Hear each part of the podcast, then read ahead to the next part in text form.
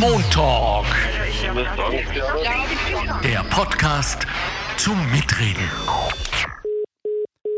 Herzlich willkommen beim Montalk, dem Podcast der Arbeiterkammer Niederösterreich. Und weil es eben die Arbeiterkammer Niederösterreich ist, haben wir heute ein Thema für Sie, was für alle ausnahmslos ganz, ganz wichtig ist. Verbraucherrecht. Dazu haben wir eine Expertin. Wie immer, Sie können sich darauf verlassen bei uns für Verbraucherrecht. Sie ist Dr. Petra Leupold und sie weiß nicht nur sehr viel über dieses große, große Feld, wie Sie sich vorstellen können, liebe Hörerinnen, sondern sie kann sich auch sehr gut in die Situation von uns allen, die wir Verbraucherinnen sind, hineinversetzen. Und äh, Sie weiß auch, dass wir im Moment Probleme haben, dass wir es einfach bei jedem Einkauf, an jeder Tankstelle, bei jeder Abrechnung sehen, wir zahlen unglaublich viel Geld. Und der Verdacht liegt natürlich nahe, dass sich da einzelne Interessensinhaber möglicherweise, ich will jetzt niemandem etwas unterstellen, aber dann doch, sich bereichern.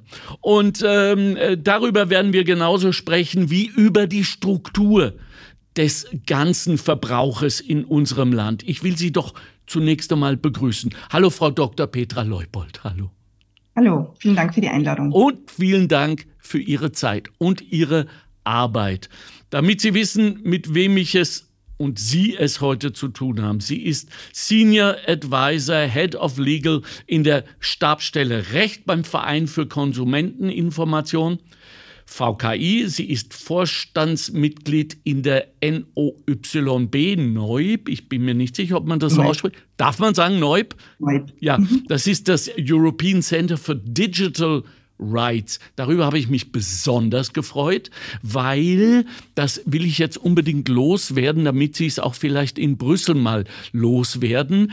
Äh, ich höre jetzt seit Wochen reihenweise amerikanische Podcasts zum Thema KI, vielleicht werden wir das auch noch kurz äh, ansprechen, äh, die sich darüber beschweren, dass die amerikanische Regierung sowas von faul ist, bis vor kurzem zumindest.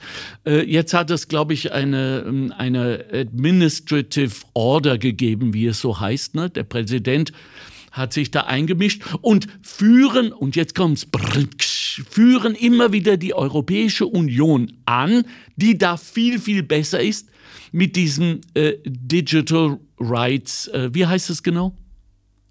Ähm, ja, also das Datenschutzrecht, genau. das, der, der, die Datenschutzgrundverordnung im Datenschutzrecht allgemein und auch ähm, jetzt Zukunftsmusik, äh, was künstliche Intelligenz betrifft, ähm, ist Europa gewissermaßen der Goldstandard äh, weltweit, weil äh, das Schutzniveau deutlich höher ist, der Zugang ein anderer ist und das aber auch anwendbar ist auf die US-amerikanischen äh, Unternehmen. Und deswegen spricht man auch davon, dass sozusagen unser hoher datenschutzrechtlicher Standard exportiert wird äh, und damit in gewisser Weise natürlich auch äh, Auswirkungen hat äh, auf die Player in den USA. Die sitzen ja auch vor allem in den USA, die großen Player. Genau. Goldstandard hat sie gesagt. Ich sage Ihnen das nur, falls Sie mal wieder live oder medial demnächst etwas hören, dass wir die EU nicht brauchen, dass dieses ganze europäische Modell äh, ein einziger Flop ist, ist es eben nicht. Es ist ein Erfolgsmodell, mittlerweile global. So, Frau Dr. Leupold, ähm, äh, das fangen wir an. Es, es gibt ein paar Begriffe, die ich nicht verstehe, äh, wiewohl ich sagen muss, dass ich heilfroh bin, dass es euch gibt. So wollte ich einfach mal anfangen. Dass es eine Stelle gibt, an die wir uns wenden können, das ist jetzt ähm, in Ihrem Fall wie, die, das ist eigentlich der Verbraucherschutz, oder? Das, dieses Verein VKI, oder? Information. Ja, der VKI, der äh, Verein für Konsumenteninformation. Genau ähm, Verbraucherberatungs- äh, und Verbraucherschutzeinrichtungen ja. ähm, sind aber in Österreich auch äh, die Arbeiterkammern, also aus den Ländern äh, und die Bundesarbeitskammer. Genau. Also einmal mehr sind die Arbeiterkammern das Ziel, der, der Heimathafen für alle, die zumindest mal, ich, ich sag mal euphemistisch, äh, sich Gedanken machen über etwas, bis hin zu jemandem, die Leute, die wirklich, wirklich wahrhaftig betrogen wurden. Und wir haben schon mehrere solcher Podcasts gemacht, weil es einfach so unglaublich wichtig ist. In diesem Zusammenhang, Frau Dr. Leupold, geht es Ihnen manchmal auch so wie mir, dass ich mir denke, vielleicht sollten wir mal das VKI oder andere Institute für ein halbes oder ein ganzes Jahr schließen, um die Menschen zu zwingen, auch Eigenverantwortung zu übernehmen. Denn dass es sie gibt, heißt ja noch lange nicht, dass sie jetzt für uns verantwortlich sind. Wie sehen Sie das? Ja, ähm, also ich glaube, es wäre es wäre nicht gut, äh, wenn ja, Einrichtungen äh, geschlossen werden, weil wir ja, sehen schon, dass natürlich die Fragen, äh, mit denen Konsumentinnen und Konsumenten konfrontiert sind, komplexer werden. Äh, der Regulierungsrahmen wird komplexer, die Welt wird komplexer, Digitalisierung ähm, und sonstige komplexe Fragen bis hin jetzt zu den Teuerungen. Also die Menschen sind ja vielfältig von äh, Krisen äh, betroffen. Ja. Da bedarf es schon äh, einer qualitätsvollen, fundierten ähm, Verbraucherinnenberatung und das leisten die Verbraucherschutzanrichtungen wie der VKI oder auch die äh, Arbeiterkammern. Ähm, das heißt, das sind sozusagen Intermediäre, die auch, wie von Ihnen auch angesprochen, äh, diese Verbraucherinnenbildung äh, auch versuchen, ähm, ähm, sozusagen zu befördern. Ähm, was ganz wesentlich ist, äh, weil Verbraucherinnenbildung äh, ist ein nicht nur ein Schlagwort, sondern ganz, ganz wichtig, weil das ist auch, was die Rechte der Verbraucherinnen und Verbraucher betrifft, ähm, der erste Step. Also wenn Verbraucherinnen ihre Rechte nicht kennen, dann scheidet sozusagen eine Geltendmachung und eine Durchsetzung von diesen Rechten äh, schon per se aus. Das heißt, äh, für die Verbraucherinnenberatung ganz wesentlich dient natürlich auch der Verbraucherinnenbildung insofern, äh, und in weiterer Folge dann Unterstützung, falls notwendig, ähm, mit Interventionen äh, bei Unternehmerinnen und Unternehmern bis hin äh, zur Rechtsdurchsetzung. Also gerade der Verein für Konsumenteninformation wie auch die Bundesarbeitskammer in Österreich haben äh, die sogenannte Klagslegitimation. Das mhm. heißt, äh, wir können im öffentlichen Interesse, im Verbraucherinneninteresse sogenannte Verbandsklagen einbringen. Das ist so ein Mittel der präventiven Marktkontrolle auch. Ähm, hat in Österreich traditionell äh, eine große Bedeutung und ist ein sehr effizientes äh, Instrument, weil das sorgt zum Beispiel dafür, dass äh, flächendeckend äh, unzulässige das unzulässige Kleingedruckte, also unzulässige mhm. gesetzwidrige Bestimmungen in allgemeinen Geschäftsbedingungen oder äh, irreführende Geschäftspraktiken, die gegen das Lauterkeitsrecht verstoßen.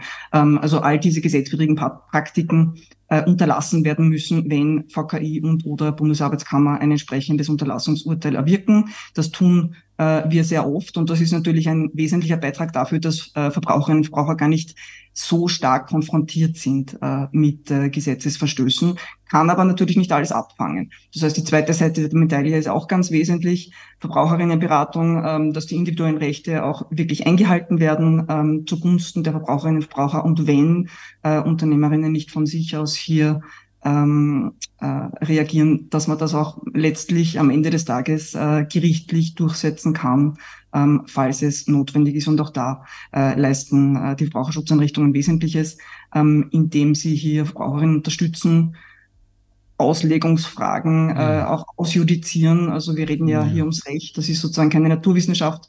Ähm, der Gesetzgeber bedient sich der Sprache. Äh, das heißt, es gibt immer wieder Zweifelsfragen, wie Bestimmungen auszulegen sind. Äh, und auch hier ist es ganz wichtig, dass man möglichst rasch äh, hier die Gerichte bemüht ähm, und damit letztlich äh, zu Rechtssicherheit kommt für Verbraucherinnen und auch für Unternehmerinnen, ganz ja, wichtig, ja. Ähm, dass sich die daran orientieren können, wie sie eigentlich ihre AGB gestalten sollen, ja. ähm, wie sie eigentlich Handel betreiben sollen. Also auch das eine wichtige Funktion, sogenannte Strategic Litigation. Davon sprechen wir hier. Ja, aber schön, schönes Wort, mag ich. Äh, in diesem Zusammenhang danke für diese Ihre Arbeit. Wir hören uns jetzt nochmal auch, äh, wiewohl es da wahrscheinlich ein paar Überschneidungen geben wird zu dem, was Sie uns gerade erzählt haben, unsere Faktenbox an, weil wir sie einfach haben und stolz auf sie sind. Hier ist wie immer Bettina Schabschneider. Ein Einkaufskorb mit günstigsten Waren kostete im Frühjahr 2023 um knapp 30 Prozent mehr als im Frühjahr 2022. Darin befand sich ein Liter Sonnenblumenöl, das im selben Zeitraum um 77 Prozent teurer wurde. Ein Kilogramm Feinkristallzucker kostete um 72 Prozent mehr und ein Kilo Reis um 53 Prozent. Wer jetzt einen neuen Stromvertrag abschließt, bezahlt um bis zu 130 Prozent mehr als Bestandskunden. Mehr als jede zweite von 1000 befragten Personen besucht seltener Kulturveranstaltungen wie Kino oder Theater. Jede fünfte interviewte Person kauft weniger Lebensmittel ein. 36 Prozent fahren seltener Auto. Hingegen werden die staatlichen Hilfen für Unternehmen im Jahr 2024 mit rund 6,4 Milliarden Euro beziffert. Ein Anstieg der Löhne, wie vom Wirtschaftsforschungsinstitut prognostiziert, um 7,6 Prozent würde sich auf 13 Milliarden belaufen. Somit würden sich die Steuerzahlerin und der Steuerzahler rund 49 Prozent der Lohnerhöhung aus eigener Tasche bezahlen. Quellen AK Wien, Momentum Institut. Frau Doktor, ähm, das klingt nicht gut, ne? Also das äh, klingt in meinen Ohren und ich bin schon lange genug auf der Welt, um das voraussehen zu können. Das könnte sozusagen ein Samen für soziale Unruhen äh, dastehen, ähm, darstellen. Was haben wir dagegen äh, zur Verfügung? Ja, also wir sehen das auch in der Verbraucherinnenberatung ganz deutlich. Ja. Im Wesentlichen auch vor dieser großen Teuerungswelle jetzt ähm, schon mit der Covid-19-Krise, also mit der Pandemie, ah. ähm, gab es hier auch schon, also wir sprechen insofern jetzt auch äh, aus, aus Verbraucherinnen-Sicht davon, dass multiple Krisen äh, quasi auftreten, die einschneidende Auswirkungen haben auf, auf den Lebensalltag äh, und die Lebensbedingungen von Verbraucherinnen und Verbrauchern. Ähm, das heißt, bei Covid-19 haben wir es äh, hier gesehen, dass sich auch massive Verteilungsfragen äh, letztlich stellen. Ähm, also wir haben hier auch gesehen, dass der Gesetzgeber äh, tätig geworden ist, relativ rasch, auch nach Ausbruch äh, der Pandemie und zwar durchaus versucht, äh, ausgewogen im Sinne von einmal ähm, im Zusammenhang mit Kreditstundungen und Kreditkosten, ähm, die sich Menschen aufgrund von Kurzarbeit, Jobverlust, äh, aufgrund der Pandemie beispielsweise nicht mehr leisten konnten, äh, dass man hier eingegriffen hat mit einer Stundung, ähm, einer sogenannten Stundung, ähm, einem Moratorium. Das heißt im Wesentlichen, dass um zehn Monate die Laufzeiten von Krediten verschoben worden sind äh, für jene Verbraucherinnen, äh, wo mhm. das notwendig war aufgrund der pandemiebedingten Einkommensausfälle. Ähm, und zum anderen sehen wir aber auch, man, Schutz der Kultur, Veranstaltungs-, Sportbranche ist ja auch ein ganz, ganz wesentliches Anliegen. Äh, die waren auch sehr bedrängt äh, durch die Pandemie, kämpfen teilweise auch immer noch. Ähm, und hier hat man umgekehrt aber gesehen, aus Verbraucherinnen-Sicht unschön, äh, dass man sozusagen zu Lasten äh, der Allgemeinheit der Verbraucherinnen äh, hier nämlich ähm, auch bei abgesagten Veranstaltungen, äh, stornierten Veranstaltungen so Gutscheinlösungen äh, geschaffen hat. Das heißt, da war es quasi umgekehrt. Äh, da haben die Verbraucherinnen, ähm, die diese Tickets ja gekauft haben, äh, hier eigentlich ja zinsenlos und auch ungesichert, muss man sagen, weil sie ja das Insolvenzrisiko äh, der Unternehmerinnen äh, dann auch tragen, äh, Kredit gewährt. Also das war aus Verbraucherinnen-Sicht ein Punkt, äh, wo man schon auch scharfe Kritik geübt hat. Ähm, es gab ja Verbraucherinnen und Verbraucher, die bei abgesagten Veranstaltungen äh, hier freiwillig auch natürlich ähm, ähm der Kulturbranche, ähm, der Sportbranche helfen wollten, aber dass man sozusagen äh, mit der Gießkanne hier alle in die Pflicht nimmt und diese Zwangsstundungen äh, gemacht hat, ähm, ist schon problematisch, weil hier auch Verbraucherinnen und Verbraucher, äh, wenn die jeden Cent umdrehen müssen, ähm, und deswegen habe ich vorher noch von Verteilungskampf äh, sozusagen äh, gesprochen, dann brauchen die dieses Geld natürlich auch. Also ob das Aber ehrlich äh, jetzt, ist ja ein Problem. Von all denen, die, und ich bin überzeugt, da gibt es doch einige, zu Unrecht kassiert haben, haben, haben wir als Land, als Steuerzahlende Bürgerinnen überhaupt die Möglichkeit, darauf zu bestehen, dass dieses Geld zurück in den Gemeinschaftstopf fließt, und zwar ohne Rachegefühle oder sowas, sondern nur, anders gefragt, glauben Sie, dass das System diese Gerechtigkeit hergeben wird können? Also aus Verbraucher privatrechtlicher Sicht, wo wir es auch gesehen haben mit den ähm, Fällen, wo es sozusagen wirklich ans Eingemachte geht für die, für die ja. Einzelnen. Äh, aus dieser Sicht muss man sagen, dass zum Beispiel die Kreditstundung dann schon ein, ein wichtiges äh, Instrument ähm, war, dass die die sozusagen wirklich einkommensschwach und besonders betroffen waren, hier damit auch versucht worden sind äh, zu schützen. Und das hatte schon konkrete Auswirkungen. Ähm, ich meine, wie es der Gesetzgeber gemacht hat, ist eine andere Frage. Also hier ähm, gab es große Auslegungsschwierigkeiten. Der VKI äh, hat rasch äh, eine Verbandsklage eingebracht, um zu klären, ob diese zehn Monate Stundung, äh, die man hier zugunsten der Kreditnehmerinnen äh, vorgesehen hat, gesetzlich, ähm, ob diese, ob in diesem Zeitraum ähm, die Banken äh, die, Soll, die Sollzinsen ähm, dafür verlangen dürfen oder ob das letztlich unentgeltlich eine Kreditierung sein muss, mhm. äh, diese Stundung. Und äh, über Verbandsklage des VKI wissen wir eben seit Anfang 2022 hat der oberste Gerichtshof in Österreich entschieden, äh, der Gesamtbetrag muss gleich bleiben. Es dürfen also keine Sollzinsen für den, für den Stundungszeitraum von den Banken ähm, verlangt werden. Mhm. Wir wissen jetzt auch, dass das auch verfassungskonform ist. Also diese Anlassgesetzgebung hier hat ganz allgemein eine fast Verfassungstangente oft, darf man nicht vergessen, ähm, weil das ja Eingriffe sind äh, in sozusagen ähm, ähm, privatrechtliche Positionen, Eigentumsgarantie, Erwerbsfreiheit etc. Aber wissen wir, und die Konsequenz war hier, und das haben wir schon gesehen, ähm, dass an sich die Zinsen, die von den Banken hier flächendeckend in der Branche äh, bei den gesetzlichen Stundungen verrechnet worden sind, dass die zurückzuzahlen sind äh, an die betroffenen äh, Kreditnehmer. Mhm. Ähm, und das ist ganz wichtig, damit man eben auch vermeidet, nach dem Normzweck, dass die in die Überschuldung abgleiten. Mhm. Und der VKI hat hier ähm, alle größeren äh, österreichischen Kreditinstitute aufgefordert, ähm, diese Entscheidungen, jetzt wissen wir es, ähm, sozusagen Stundungen müssen unentgeltlich sein, äh, diese Entscheidung auch umzusetzen, äh, hat äh, sechs äh, größere österreichische Banken abgemahnt im Auftrag des äh, Sozialministeriums. Und mittlerweile Erfolg äh, und Update haben sich alle ähm, größeren Kreditinstitute zur Entschädigung der Betroffenen entsprechend auch verpflichtet. Das ist ganz wichtig. Ähm, und zuletzt äh, gab es auch ähm, ein Einlenken des äh, Volksbankensektors. Also zuvor haben schon die äh, BABAG PSK, die waren im Anlassverfahren betroffen, der Raiffeisensektor, Erste Bank, Bank Austria, also alle Sparkassensektor, ja. alle großen äh, Kreditinstitute ja. ähm, und zuletzt eben auch äh, ein Einlenken des äh, Volksbankensektors Anfang äh, Oktober äh, erst ja. Ähm, auch hier bekommen dann betroffene Kreditnehmerinnen und Kreditnehmer man spürt, man spürt ESG förmlich kommen. Und äh, darauf bin ich ja auch so dankbar um diese äh, europäische Lösung, dass jetzt äh, niemand sich mehr traut, wirklich äh, mit voller Power wie früher dagegen anzugehen und jahrelange äh, Gerichtsstreitigkeiten vom Zaun zu brechen, nur um Recht zu behalten. Also das sind gute Nachrichten, offenbar äh, im, Sinne, im Sinne der Gemeinschaft. Erklären Sie uns aber vielleicht ganz kurz, was ist jetzt eigentlich mit diesen zu Unrecht ausbezahlten Förderungen an Herrn Benko mit Kickerleiner, die er auch bekommen hat, der zu diesem Zeitpunkt behaupte ich jetzt mal, und er möge mich klagen, ganz genau gewusst hat, dass er Tausende von Leuten ultimativ entlassen wird. Können wir uns das leisten oder können wir uns das zurückholen?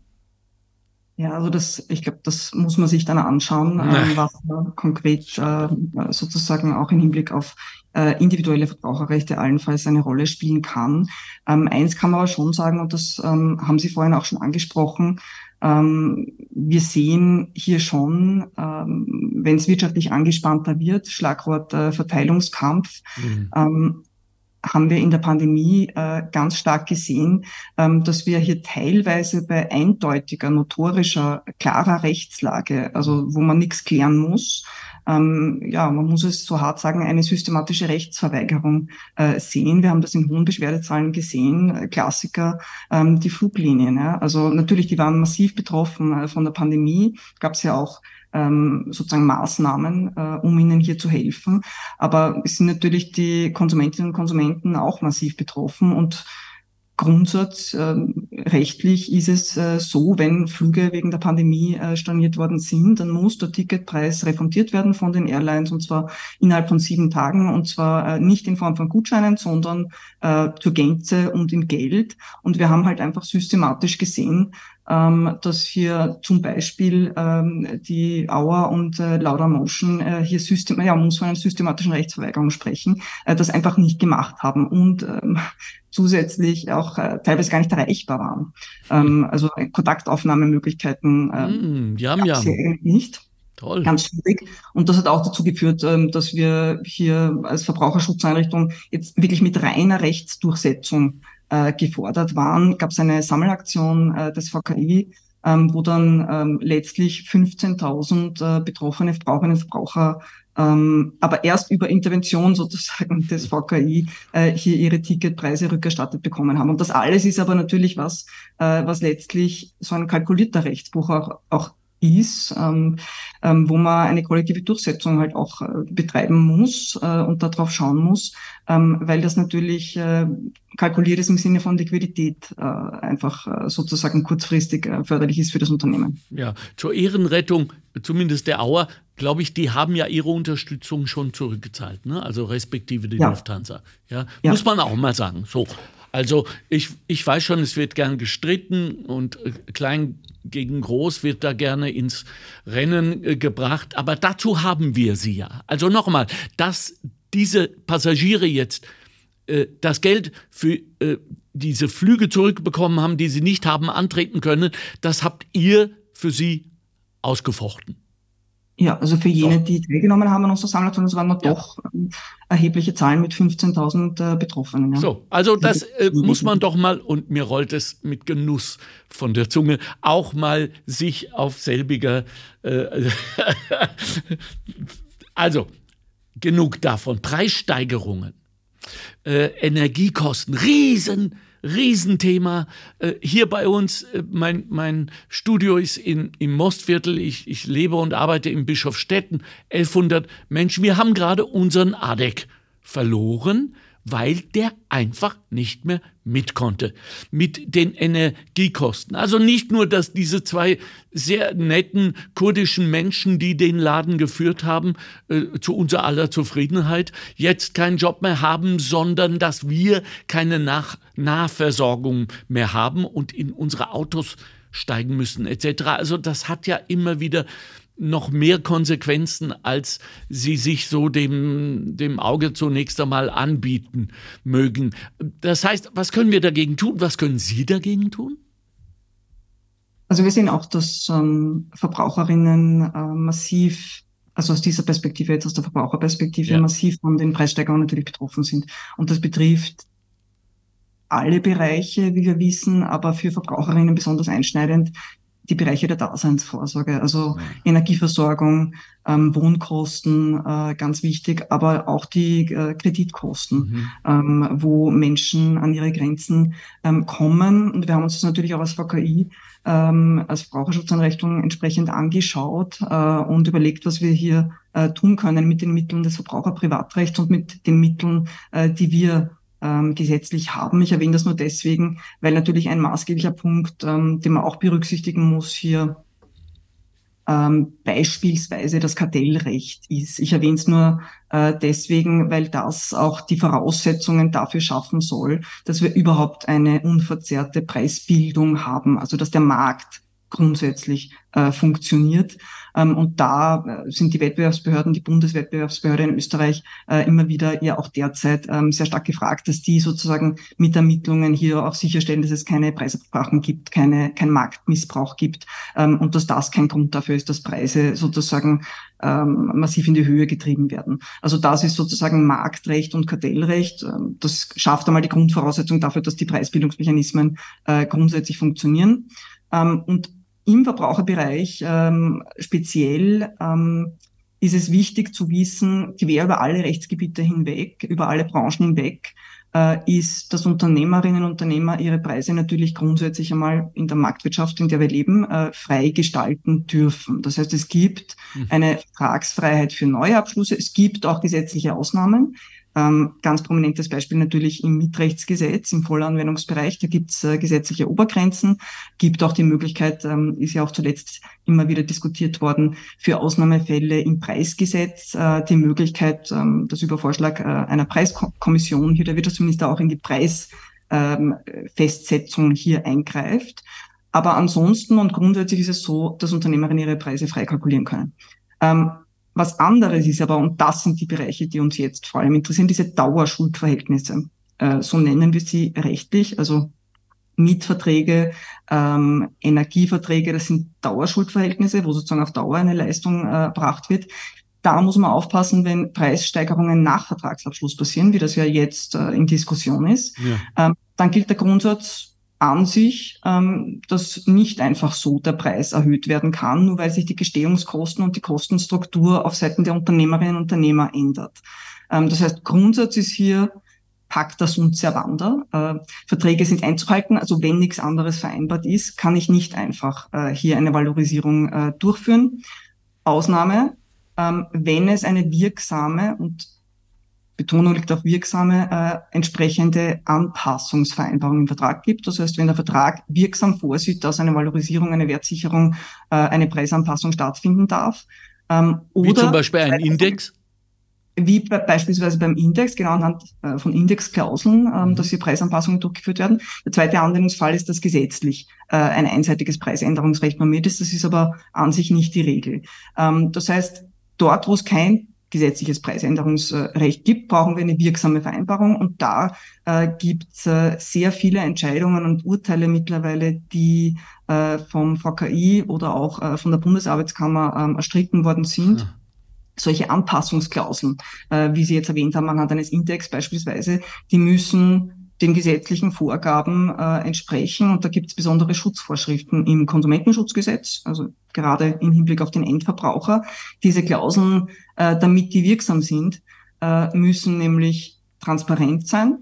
Ähm, sie müssen zweiseitig ausgestaltet sein und sie müssen auch äh, im Hinblick auf den Index sachlich gerechtfertigt sein. Also das ist moderne Rechtsprechung, würde ich sagen.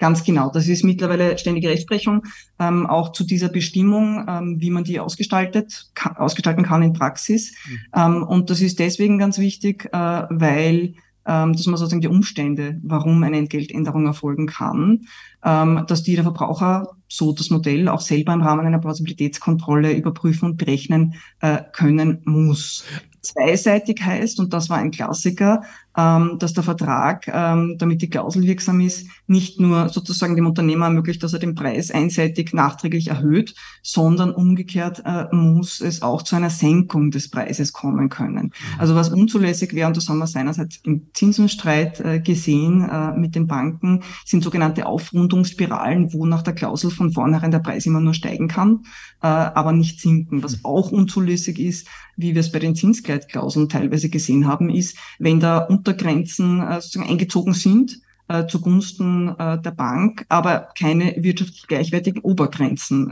sozusagen. Das heißt, der Zins kann ins Unermessliche steigen, aber er kann nicht unter Null beispielsweise fallen. Ähm, sachliche Rechtfertigung ist ein ganz ein wichtiges Thema in dem Zusammenhang dieser Index äh, oder diese, dieser Anpassungsmechanismus, der herangezogen wird, der muss unabhängig vom Willen des Unternehmers sein ähm, und darf auch nur dazu dienen, dass äh, die Leistungen äquivalent bleiben, also dass das ursprüngliche Äquivalenzverhältnis zwischen Leistung und Gegenleistung gewahrt bleibt. Das heißt, ich kann nicht äh, im Rahmen einer Anpassungsklausel ähm, einfach nur meine Gewinnspanne erhöhen, äh, sozusagen als Unternehmer, weil ich äh, lustig bin. Das heißt, das darf nur im Verhältnis äh, zur realen Entwicklung äh, der dahinterliegenden Kostenstruktur beim Unternehmer ähm, erfolgen. Ähm, das ist oft aber nicht immer der Verbraucherpreisindex. Da muss man aber auch aufpassen. Äh, das ist derzeit die Frage, ob der tatsächlich immer äh, sachlich äh, gerechtfertigt ist. Ähm, das waren sozusagen jetzt die, die Grundlagen. Darf ich äh, da kurz ja, eingrätschen? Also wenn ich Ihnen jetzt zuhöre, ist es selbst mir, der ich Ihnen jetzt hochkonzentriert zu, zuhöre, zuschaue äh, und mich vorbereitet habe, äh, ein, ein wenig zu viel, weil es so viele Punkte etc zu bedenken gibt. Können Sie nachvollziehen, dass Leute dann einfach den Hut drauf haben und sagen, jo, dann ist heute so, man kann eh nichts und dann kommen diese Ausreden, was soll ich, kleiner Mann und so weiter und so fort gegen die großen Firmen. Was sagen Sie uns, die wir sagen, too much information, ich kann dem nicht mehr folgen? Ja, es stimmt natürlich. Es ist, es ist komplex. Ähm, also ich habe jetzt sozusagen aus juristischer Sicht äh, über die Ergebnisse von Verbandsverfahren aus Jahrzehnten äh, gesprochen, was wir jetzt wissen. Und sehr kompetent. Und äh, ich habe es auch verstanden. Aber es ist viel. Es ist viel. Ja, ich glaube, unterm Strich ist es ähm, wichtig, äh, dass äh, bei Konsumentinnen und äh, Konsumenten ankommt.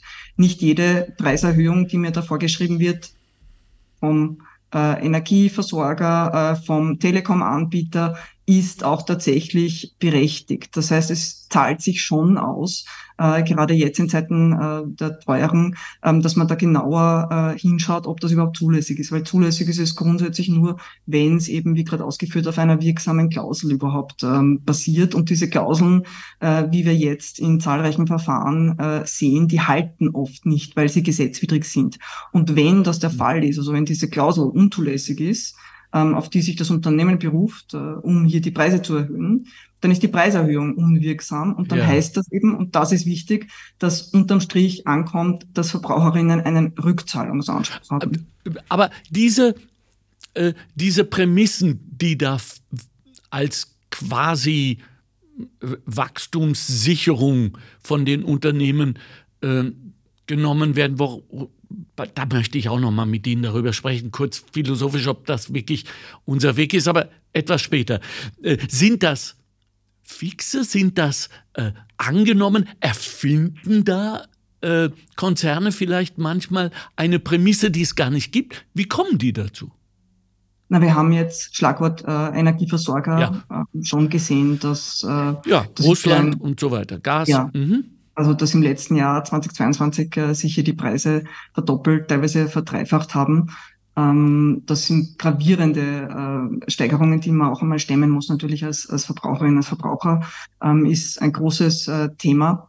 Ähm, was wir hier gesehen haben, äh, ist, dass auch der Gesetzgeber eingegriffen hat. Ähm, also es gab eine Novelle ähm, und seither ähm, ist umstritten, ob äh, hier ähm, sozusagen überhaupt eine vertragliche Vereinbarung für Preiserhöhungen äh, notwendig ist oder nicht. Das wird gerade richtig geklärt. Ähm, da gibt es ein Verfahren des VKI, das anhängig ist. Aber, aber unabhängig davon muss man schon auch da hinschauen, ob diese Preiserhöhungen wirklich immer gerechtfertigt sind. Weil natürlich ähm, aufgrund der geopolitischen Entwicklungen ähm, ist es nachvollziehbar und sozusagen ähm, gab es diese Preissteigerungen. Aber ein Klassikerbeispiel, und da haben wir erst jetzt ein, Urlaub, ein, ein Urteil bekommen, ist äh, der Verbund. Ja. ja. Also Konsumenten und Konsumenten haben sich bei uns äh, gemeldet, weil ihnen aufgefallen ist, äh, haben sich beschwert, ähm, weil ihnen aufgefallen ist, naja, der Verbund wirbt mit äh, 100 Prozent Wasserkraft und es gibt die Kraftwerke sozusagen vom Verbund überall, die man, die man sieht in Österreich äh, und ähm, dann haben die ähm, dramatisch die Preise erhöht 2022 im Hinblick auf äh, sozusagen äh, die Entwicklungen und unter Berufung auf, und das ist eben wichtig, äh, eine Klausel in den Verträgen, die ihnen eben äh, eine Preisanpassung anhand ähm, des österreichischen Strompreisindex ermöglicht. Und der ähm, stellt wiederum auf die Großhandelspreise ab. Ähm, und das klafft natürlich ein bisschen auseinander. Also die Frage mhm. ist hier, ist das ein sachlich äh, gerechtfertigter Maßstab für eine Preiserhöhung? Ähm, wenn ja, wie der Verbund halt auch sagt, äh, sozusagen, ähm, er erzeugt äh, den Strom äh, selbst, wenn hier aus Wasserkraft, ähm, also wenn hier äh, sozusagen gar keine Abhängigkeit von den äh, Großhandelspreisen besteht, weil die Herstellungskosten eben andere sind. Ja. Sie probieren es, Sie probieren es. Und, und ja, das hat aber natürlich große Auswirkungen auf die Ja, ja, freilich ein Urteil des äh, Oberlandesgerichts Wien ja. ähm, in einem Verfahren äh, des VKI, äh, das klargestellt hat, nein, das ist unzulässig. Ja? Also man kann ähm, hier, ja. äh, das ist überraschend, wenn hier äh, eine Preiserhöhung äh, auf Basis dieses ÖSPI ähm, erfolgt, ähm, wenn in Wahrheit sozusagen die, die Herstellungskosten hier äh, andere sind. Ja. Und das ist noch nicht rechtskräftig, aber wenn es rechtskräftig wird, ähm, hat das schon gravierende Auswirkungen, weil dann äh, die Tariferhöhungen und wirksam sind und damit Verbraucherinnen und Verbraucher ähm, flächendeckend an sich diese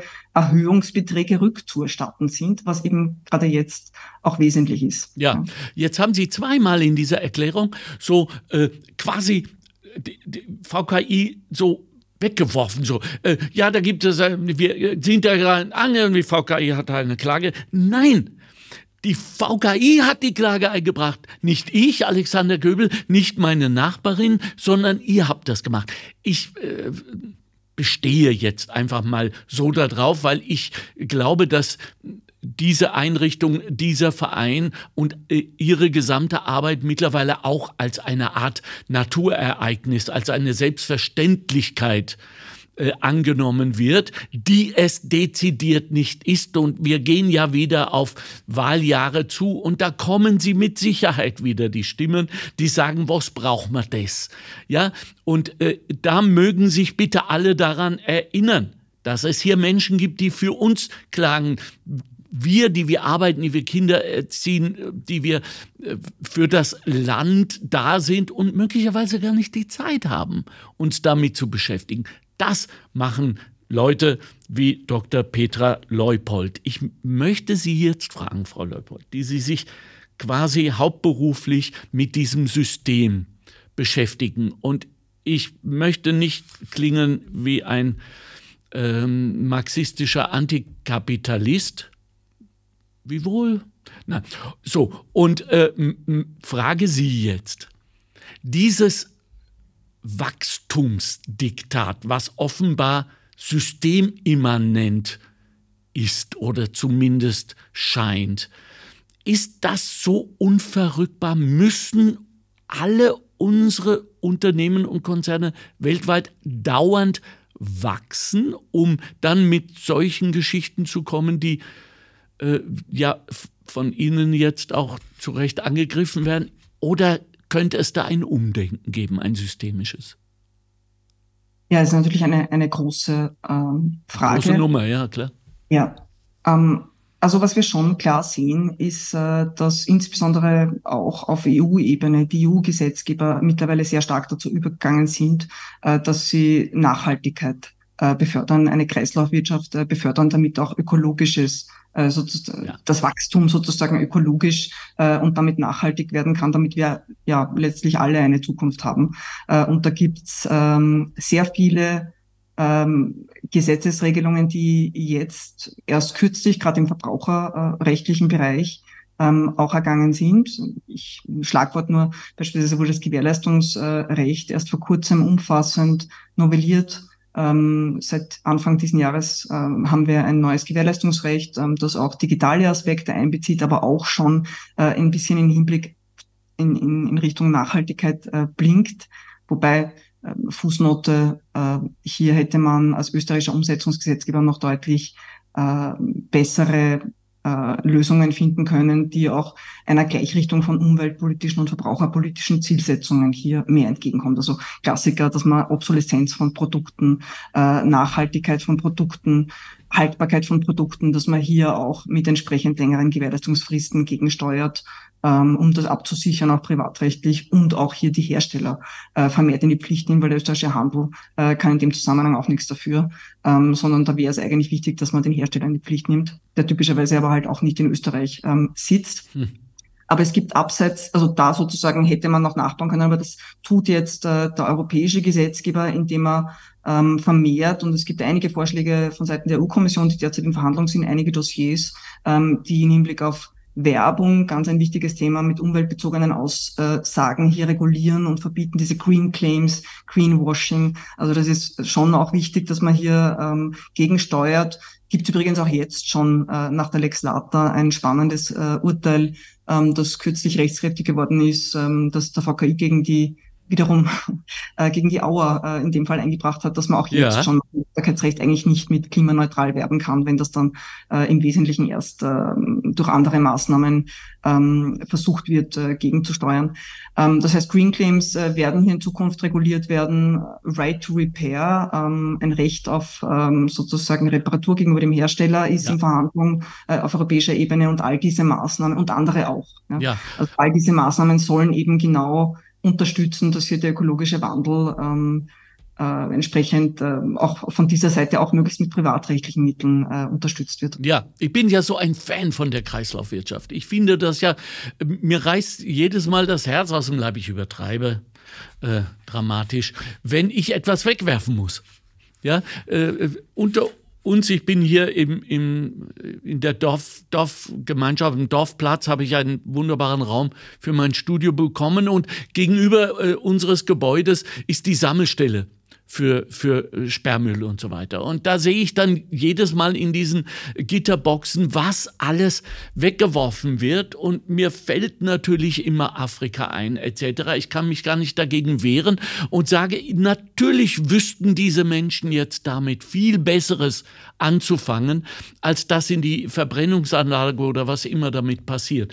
Aber dass wir das bereits zum Thema gemacht haben, dass wir damit anfangen, und dass wir auch den Konzernen auf die Finger hauen, damit sie nicht automatische geht kaputt Mechanismen einbauen in ihre Geräte, Klammer auf, Apple Klammer zu. Und ich gebe zu, ich bin User. Äh, das haben wir auch, sagen wir mal, dem VKI auf europäischer Ebene zu verdanken, richtig? Ja, unter anderem dem VKI. Also da gibt es auch andere Player, ähm, unter anderem die, die Arbeiterkammer aber, und andere Verbraucherschutzeinrichtungen, ähm, die sozusagen schon auf, auf Lobbying-Ebene hier versuchen, äh, in Brüssel äh, entsprechend ähm, ihre, ihre Interessen ähm, die Interessen der Konsumentinnen und Konsumenten auch entsprechend einzubringen. Kennen Sie da eine Quote? Wie viele äh, Umweltlobbyisten kommen denn auf 1000, die für die andere Seite kämpfen in Brüssel? Ich habe keine Zahl, ähm, ja. aber educated guess, also gefühlt auch anekdotisch nur, äh, ja. wenn man dort ist, ist, ist man schon als Verbraucher und oder Umweltschützer, muss man sagen, auf Lobbying-Seite ein bisschen in der Minderheit. Ähm, also auch im Finanzdienstleistungsbereich äh, beispielsweise, also da, da ist es schon gefühlt in den Meetings, wo ich sozusagen äh, bin, ähm, so 10 zu 1 das Verhältnis, äh, wenn man optimistisch noch schätzt. Also, Stell dir ja. vor. Ja, also Sie äh, sind ja in Sie sind ja in Europa für uns unterwegs. Jetzt fragen viele von uns sich, ähm, Frau Dr. Leupold, wer macht denn jetzt die Gesetze für Österreich, die in Österreich gelten? Kommen die äh, zum Teil aus Brüssel? Werden die mit Brüssel abgesprochen? Sagt uns Brüssel, was wir zu tun haben? Helfen Sie uns da kurz. Also man muss sagen, und das haben Sie auch eingangs erwähnt, äh, es ist, ich bin auch ein glühender Europäer mhm. ähm, und man muss gerade aus verbraucherschutzrechtlicher äh, Sicht sagen, ähm, dass hier die Marksteine in jüngerer Zeit schon äh, vom europäischen Gesetzgeber kommen. Äh, das hat unterschiedliche Gründe. Aber ein Grund ist sozusagen auch äh, kompetenzrechtlich, also im allgemeinen Vertragsrecht, allgemeinen Privatrecht äh, gibt es äh, vereinfacht gesagt keine Gesetzgebungskompetenz für die EU, im Verbraucherschutzbereich schon. Und Verbraucherschutz sozusagen hat ja auch die zweite Seite, dass der Binnenmarkt befördert wird ja. und der grenzüberschreitende Handel. Also das geht so Hand in Hand.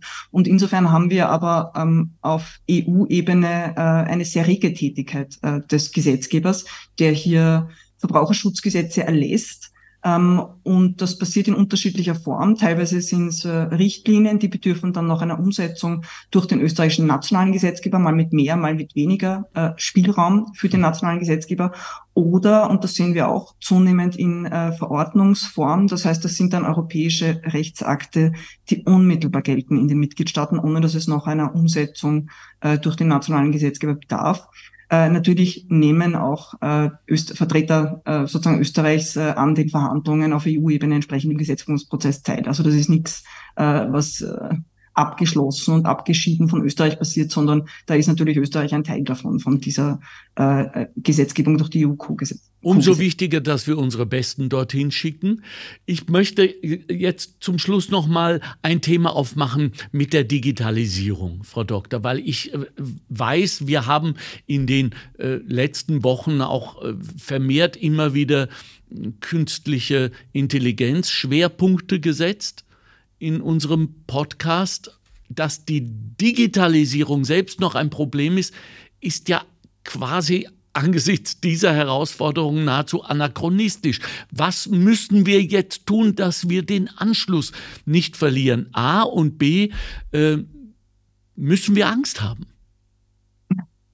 Ja, ich glaube, das ist ein, ein sehr, sehr vielschichtiges Thema. Mhm. Was man sagen kann, äh, ist, dass, ja, also es wird gerade verhandelt, ähm, der AI Act, äh, der, sozusagen die Verordnung über künstliche Intelligenz, ähm, soll eben erstmals so einen Rechtsrahmen und eine Regulierung schaffen, genau.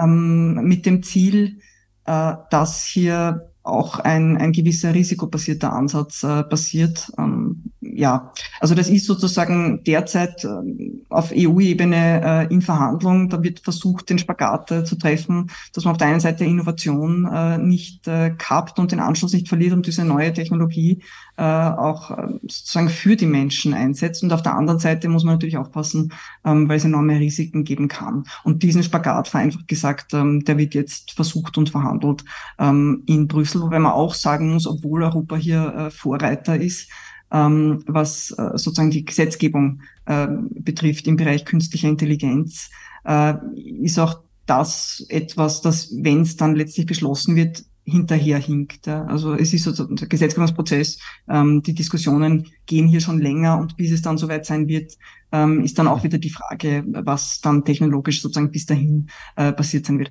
Also der Bereich künstliche Intelligenz ist ein großer der Verbraucherinnen und Verbraucher, das sehen wir besorgt äh, zunehmend, auch begeistert, also beides. gibt ja auch, auch ähm, ein großes Spektrum und wo wir aber auch sehen, dass das schon jetzt äh, teilweise in Praktiken unterschiedlicher Branchen auch Eingang findet.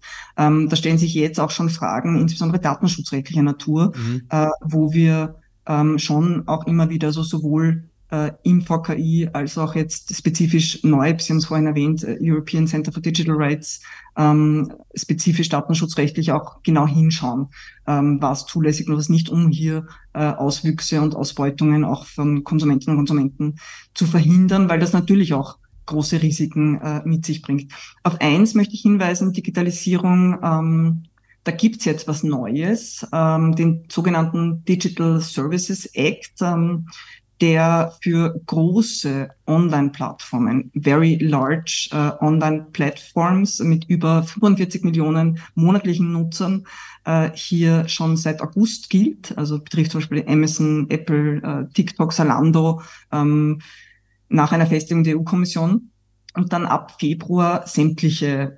Online-Dienste-Anbieter betreffen wird. Und das ist schon wichtig und wesentlich, äh, im Hinblick auf ein sichereres Online-Umfeld. Da geht es auch um den Schutz der Grundrechte äh, im digitalen Raum. Aber gerade auch aus Verbraucherinnen und Verbrauchersicht äh, haben wir in der Vergangenheit gesehen, dass auf Plattformen der Schutz teilweise nur unzureichend verwirklicht worden ist. Also was äh, die Gefährlichkeit von Produkten, weil da ja alle möglichen Drittanbieter ähm, sozusagen auch aus dem Drittstaaten, nicht EU-Bereich, äh, USA, ähm, China, äh, angeboten haben. Da waren zum Teil gefährliche Produkte dabei. Mhm. Ähm, jedenfalls nicht Produkte, die europäischen Sicherheitsstandards entsprechen. Ähm, zum anderen ist die Rechtsdurchsetzung dann oft schwierig, wenn das Produkt, das ankommt, nicht das ist, was man bestellt hat, wenn es fehlerhaft ist, mhm. ähm, dass man hier auch Gewährleistungs- und Haftungsansprüche effektiv durchsetzen kann. Mhm. Gab es in der Vergangenheit immer wieder sehr große Beschwerden äh, und Probleme. Und da ist es jetzt schon ähm, ein großer Schritt vorwärts, äh, den wir mit diesem Digital Services Act, und ich habe vorhin gesagt, das ist eine Verordnung, äh, das heißt, die gilt unmittelbar äh, in Österreich, ähm, äh, haben, weil da werden die Plattformen, also die großen Player, die Gatekeeper, verstärkt in die Pflicht genommen, weil sie auch schauen müssen, wer eigentlich der Anbieter ist, ähm, der hier anbietet auf dem ja, Plattform. Natürlich. Wer denn sonst? Ja, absolut. Niemand kann sich da äh, raus. Also auf, auf Deutsch, die, die EU passt auf uns auf. Das muss man auch mal aussprechen zwischendurch. Die passen auf uns auf. Bei allem, was man ihnen auch vorzuwerfen hat und zum Teil zu Recht.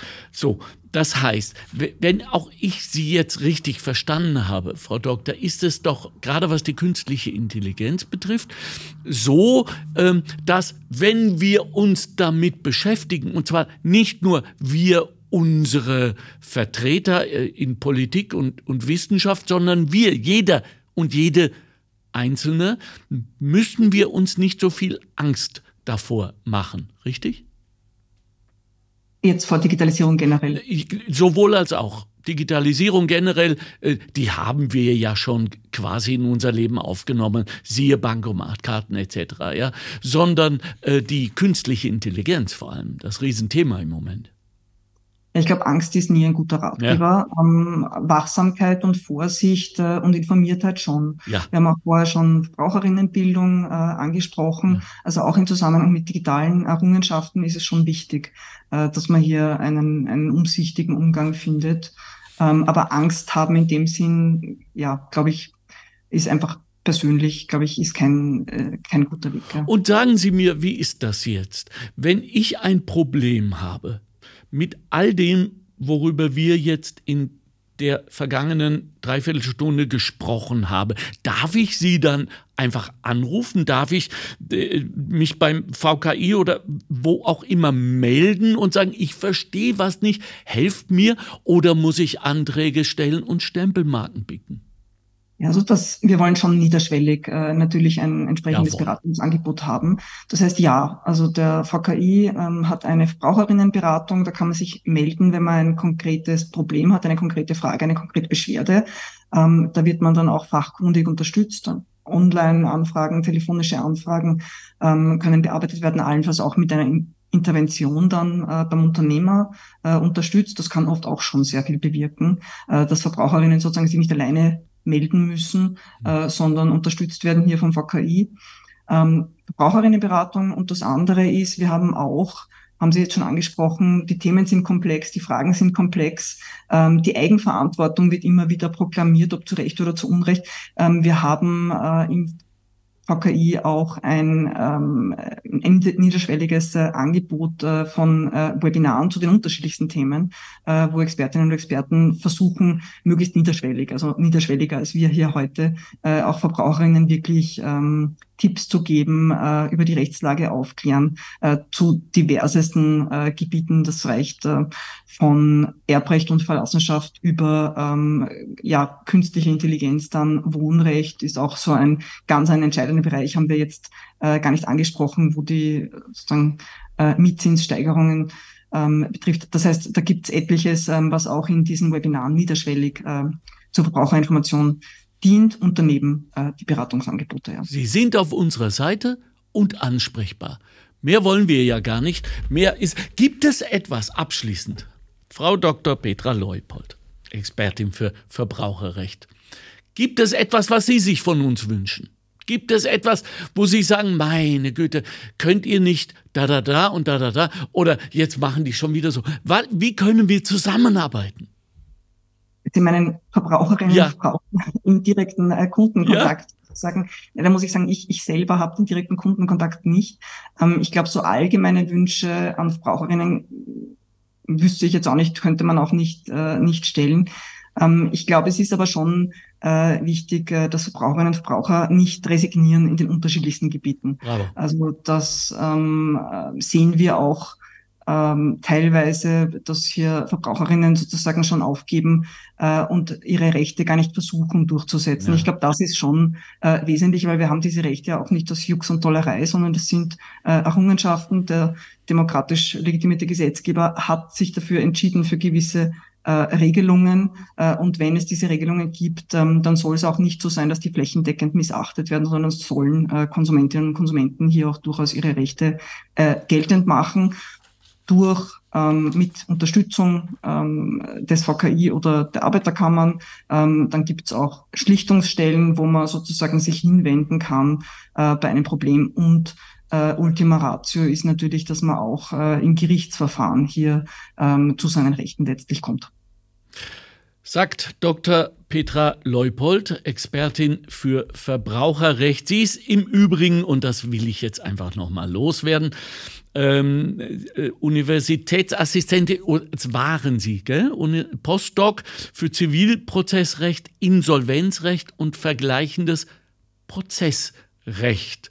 Äh, die kennt sich aus, sie war im Kabinett von Sozialminister Alois Stöger. Äh, sie ist Chefredakteurin der Zeitschrift für Verbraucher. Wann machen Sie das? Aber darüber wollen wir ein andermal reden.